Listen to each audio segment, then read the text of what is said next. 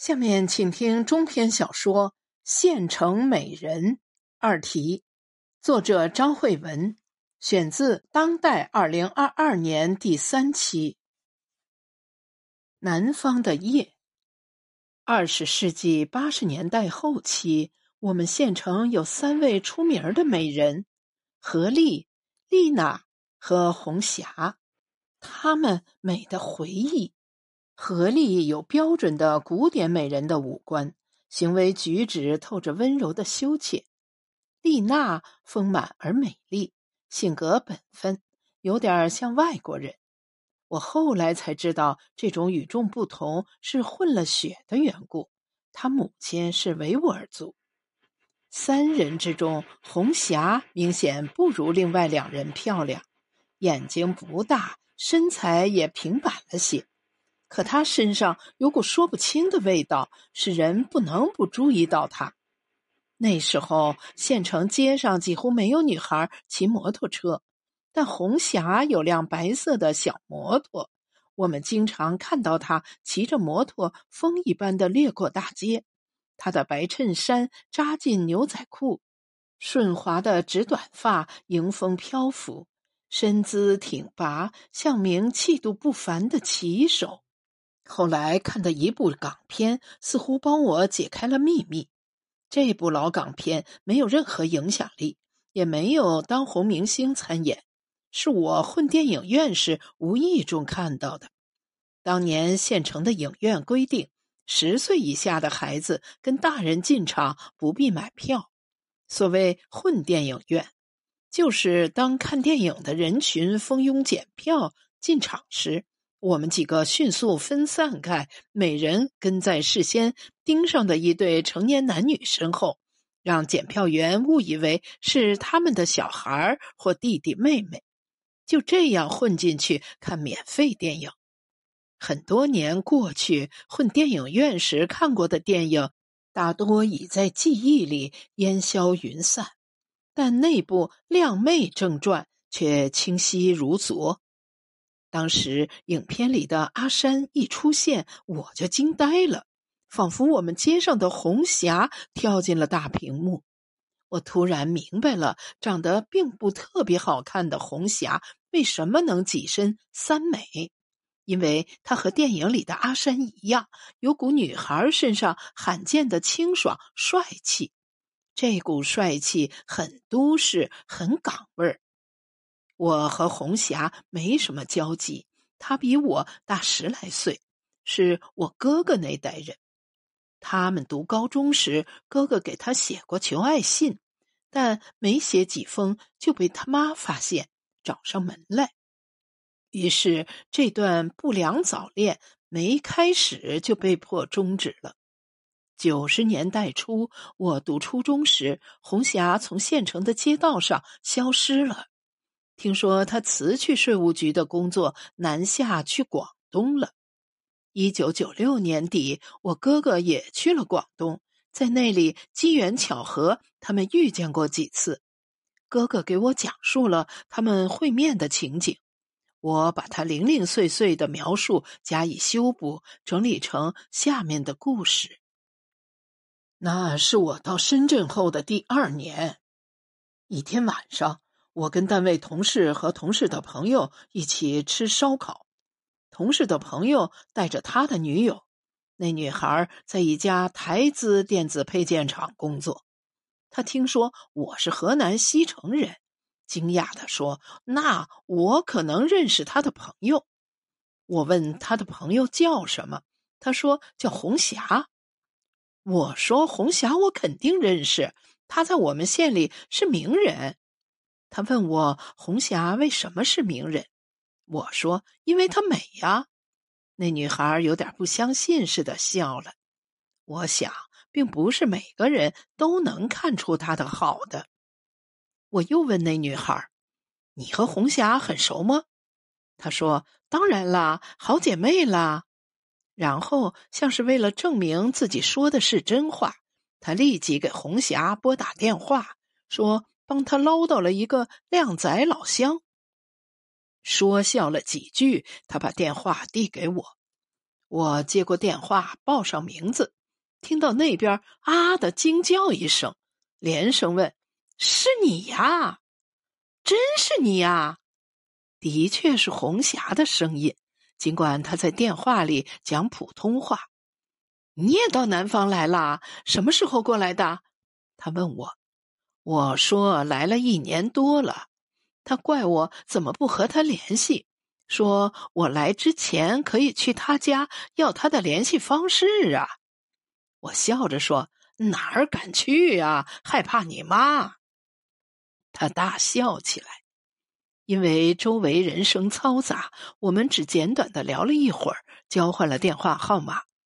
打完电话，其他人笑话我打个电话怎么打得面红耳赤啊？肯定心里有鬼。我说明明是酒喝多了，但当晚那股兴奋劲儿过去，我反倒犹豫要不要给红霞打电话了。我想，如果打电话，肯定要约见面，但不知道为什么，我有点羞于见他，或者说，我虽然想见面，但感觉自己还没准备好。我刚来不久，连个像样的住处都没有。而听说他自己做生意发展的很好，我若急吼吼的找他，像在高攀人家。我当时在一家培训公司做文案，工作非常忙，周末都得加班。慢慢的就把约他见面的事推后了。有一天，我接到了他的电话，他没有问我为什么没和他联系，我倒自己觉得羞愧。撒谎说那天晚上把他的电话记在纸条上，喝酒时不小心把纸条弄丢了。他笑了笑的声音让我有点心虚，似乎他一下子听出我在撒谎，却并不在意。他说他也忙得很，所以到现在才想起给我打电话。他问我到了这边以后情况怎样，我大致说了下工作的情况。说挺忙乱的，他安慰我说：“出来都这样，慢慢就上手了。”又聊了几句，他说：“如果我这个周末不上班，就见面一起吃个饭吧。太久没见过老家来的人了，很想。”我说：“周末白天也经常要加班，晚上可能有时间。”说完，我就后悔了。心想晚上他恐怕是不方便吧，但他说晚上也可以说他家附近有一家重庆鸡公煲不错，问我能不能吃辣。我说辣的最喜欢。他笑了，说果然是老家人，口味重。那家餐馆在福田区的华强北，而我当时住在龙岗区一个城中村。那天下午，我转了三趟公交车才找到那里，仍然比约定的时间迟到了半个小时。服务员把我带进一个用竹编的隔挡围起来的清雅的小隔间儿，他已经在里面了。我狼狈的解释路上转车耽误了，他说他也刚到，没怎么等，又说不该让我跑这么远。主要是这里离他的住处近，吃完饭走过去方便。老家的规矩，来了一定得去家里坐坐。我赶忙抓过菜单，说这顿饭必须我请，因为我迟到了。他说刚才已经点了菜，他经常来，知道什么好吃。他提起那个粗陶的茶壶，给我倒上一杯茶，感慨地说。好几年不见，想不到在离家这么远的地方见了面。我喝着茶，从匆忙狼狈的状态中慢慢缓过来。菜上来以后，我们的谈话更顺畅愉快。他询问我的工作生活情况，我说了很多，最后免不了夹杂些抱怨。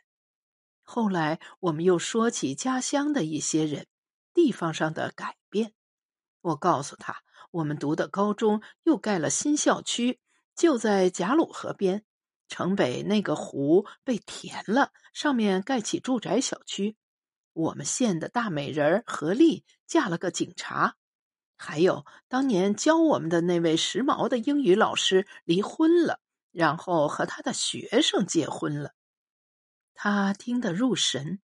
我问他怎么这么久没有回老家，他说他在赛格电子市场有个柜台，销售电脑配件，就这么一个小生意，时时刻刻都离不开人。我说你太厉害了，成女强人了。他说。什么女强人呀？只是个小老板，赚点辛苦钱。但从他的笑容里，我看得出他对现在的事业很满意。吃完饭，他邀我去家里坐坐，我们一起往他的住处走去。深秋的天气里，他穿着黑色高领针织连衣裙和牛仔外套，还是那头顺滑洒脱的短发。但看起来又和以前不太一样。后来我察觉到，那首先是因为他的眼神儿不一样了。过去他的眼神飒爽冷傲，仿佛不怎么看人；如今变得温柔亲切，甚至还夹杂着一丝兴奋。